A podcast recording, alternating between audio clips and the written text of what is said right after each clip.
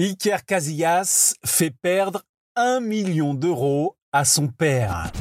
Waouh Un truc de fou Qui n'a jamais fait de bêtises quand il était enfant?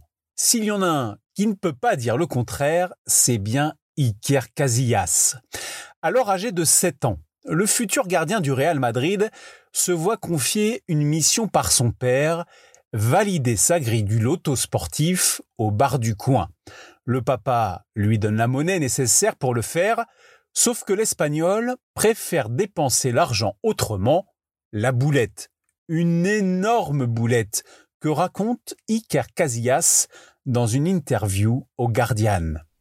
Il avait les 14 bons résultats, ne ratant que le match bonus, soit un million d'euros de gains qui lui passent sous le nez. Et quand on lui demande si son père lui en veut toujours, il répond Non, non, pas du tout.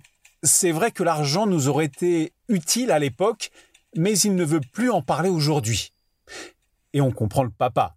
Même s'il a tout de même dû finir par lui pardonner, son fils est notamment devenu le premier capitaine de l'équipe d'Espagne à soulever la Coupe du Monde en 2010.